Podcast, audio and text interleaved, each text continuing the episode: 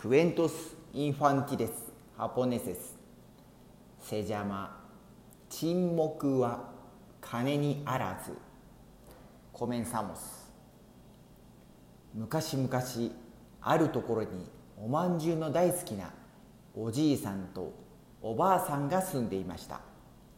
ある日2人は近所の人からいただいたおまんじゅうを家で食べていました。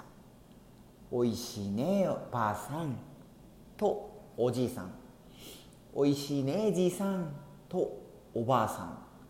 2人は幸せそうに次から次へと食べてとうとう最後の1個になってしまいました。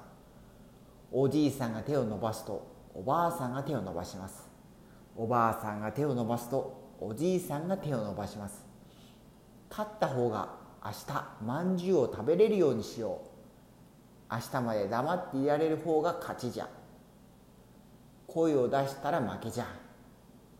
いいかい？ばあさん。とおじいさんが言いました。いいですよおじいさん。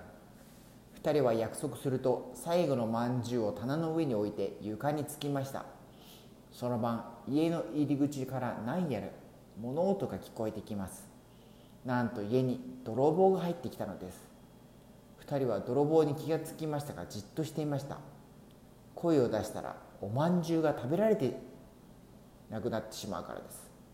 こいつはうまそうなまんじゅうだ。とと泥棒が言うと手に持って口に入れようとしたので「泥棒!」ついにおばあさんが声を出してしまいました「閉めた。わしの勝ちじゃ。